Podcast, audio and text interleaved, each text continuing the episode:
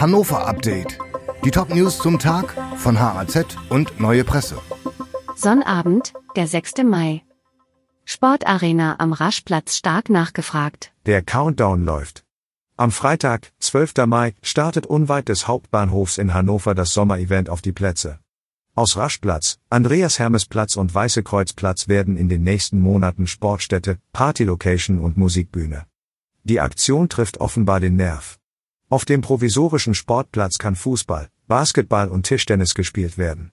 Mehr als 360 Buchungen sind bereits eingegangen.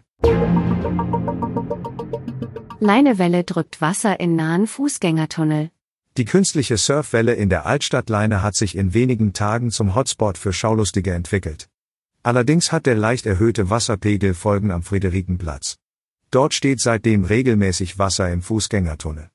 Die Stadt will den Schaden reparieren.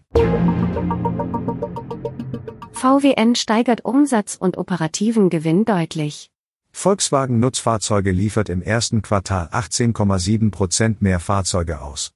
Das Unternehmen profitiert von stabilen Preisen und einer hohen Nachfrage bei höherwertigen Modellen. Der Umsatz erhöhte sich um rund die Hälfte auf 3,6 Milliarden Euro, der operative Gewinn vervierfachte sich nahezu auf 171 Millionen Euro. Steffen Henslers Sushi Bar Happy ist eröffnet. Happy heißt das neue Restaurant von TV-Koch Steffen Hensler an der Listermeile. Am Freitagmittag hat es eröffnet. Es hat 30 Innen- und 50 Außenplätze.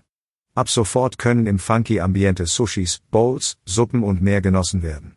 Nächste Woche will Hensler persönlich nach Hannover kommen. Die Redaktion für dieses Update hatte Volker Wiedersheim.